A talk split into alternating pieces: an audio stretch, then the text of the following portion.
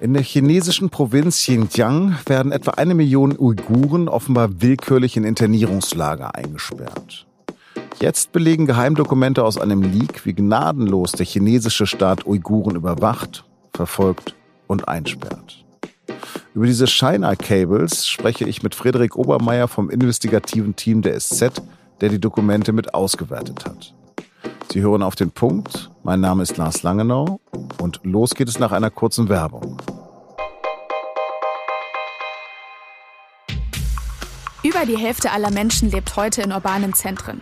Im Jahr 2050 werden es fast drei Viertel sein.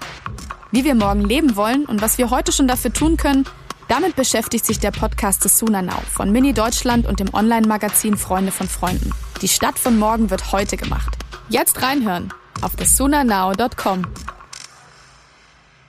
Xinjiang ist eine autonome Region im Nordwesten von China, die lange mehrheitlich von turkmenischen Völkern wie den Uiguren bewohnt wurde. Zeitweise war das Gebiet russisch, dann sowjetisch, bis es 1949 der Volksrepublik China zugeschlagen wurde. Die Uiguren sind überwiegend muslimisch, aber weil immer mehr Han-Chinesen in die Region gezogen sind, sind die Uiguren inzwischen in ihrem eigenen Land zur Minderheit geworden. Immer wieder gab es Widerstand gegen die Vorherrschaft Pekings und der kommunistischen Führung, teilweise gewalttätig. Peking hat mit beispielloser Härte reagiert und hat in Xinjiang einen Überwachungsstaat von Orwellschen Ausmaßen mit Internierungslagern geschaffen. Der Staat behauptet allerdings, bei den Lagern handelt es sich nur um Weiterbildungszentren und verbreitet im Staatsfernsehen positive Bilder. Die fröhliche Uiguren in Folklore beim Tanzen zeigt. Aber die Wirklichkeit sieht ganz anders aus. Vor kurzem hat die New York Times über das theoretische Fundament des Lagersystems berichtet. Die China Cables beschreiben jetzt, wie die Masseninternierung organisiert ist. Und darüber habe ich mit meinem Kollegen Friedrich Obermeier gesprochen, der auch schon an der Recherche der Panama Papers beteiligt war. Also ich bin 2002 das erste Mal nach China gereist und da habe ich das erste Mal auch von dem Schicksal der Uiguren gehört. Was ist jetzt wirklich neu an den Recherchen, die ihr vorliegen habt? Berichte über Internierungslager in der Region Xinjiang gibt es schon länger. Ähm, Augenzeugenberichte, auch auf Satellitenbildern sieht man riesige Lageranlagen. Bislang hat die chinesische Regierung aber immer beharrt, das sind berufliche Fortbildungszentren, die Insassen könnten jederzeit gehen, das ist so eine Art Internat.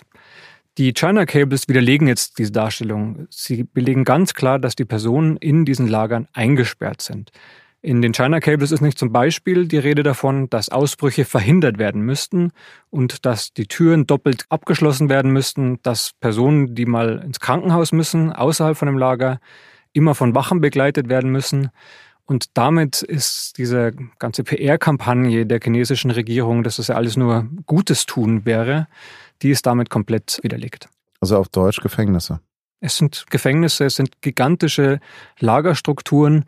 Wenn man sich das auf Satellitenbildern anschaut, mit den Wachtürmen, mit Stacheldraht, da bekommt man eine Ahnung davon. Ich möchte gar nicht wissen, wie es in diesen Lagern ausschaut.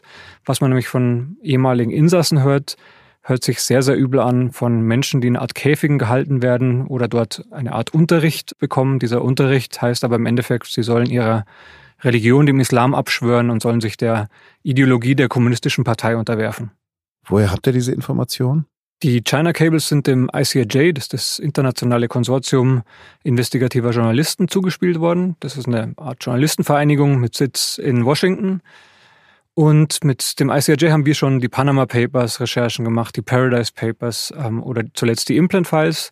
Und diesmal hat das ICIJ diese Dokumente mit uns geteilt und wir haben sie zusammen mit 16 anderen Medien ausgewertet. Woher kommt denn das Leak genau? Die Dokumente stammen ähm, aus dem chinesischen Führungsapparat aus der Region Xinjiang. Sie wurden also mutmaßlich von jemand aus diesem Apparat kopiert und außer Landes geschmuggelt.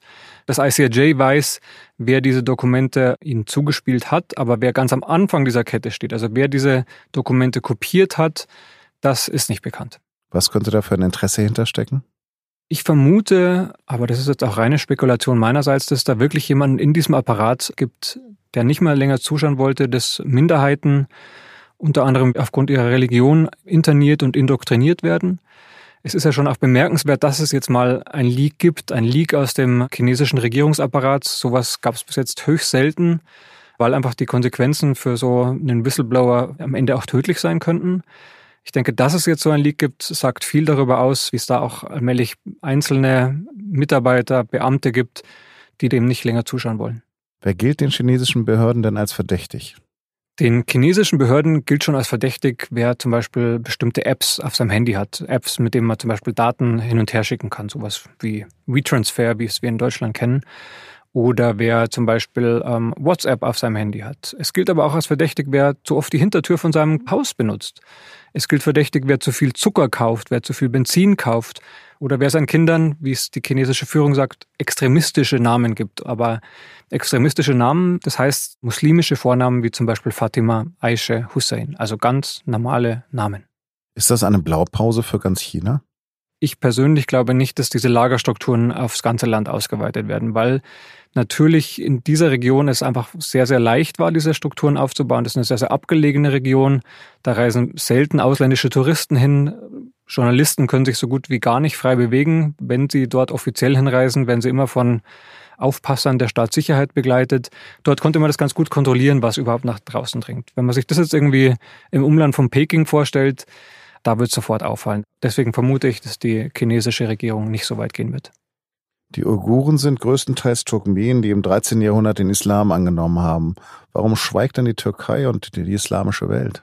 Sehr, sehr viele muslimische Länder haben wirtschaftliche Verbindungen äh, zu China, sind sogar regelrecht abhängig, was den Wirtschaftssektor angeht. Und China nutzt, was wir so hören, so den diplomatischen Weg schon sehr, sehr gut, um hier einen großen Aufschrei zu verhindern, um Kritik klein zu halten. Da muss man auch sagen, das geht sogar bis nach Deutschland. In Deutschland war es zuletzt so, dass äh, eine grüne Abgeordnete, äh, Frau Bause, im Bundestag die Situation in Xinjiang angesprochen hat. Kurz darauf wurde seitens der chinesischen Behörden die Einreise nach China untersagt, obwohl es eigentlich eine Einreise mit einer Parlamentariergruppe war.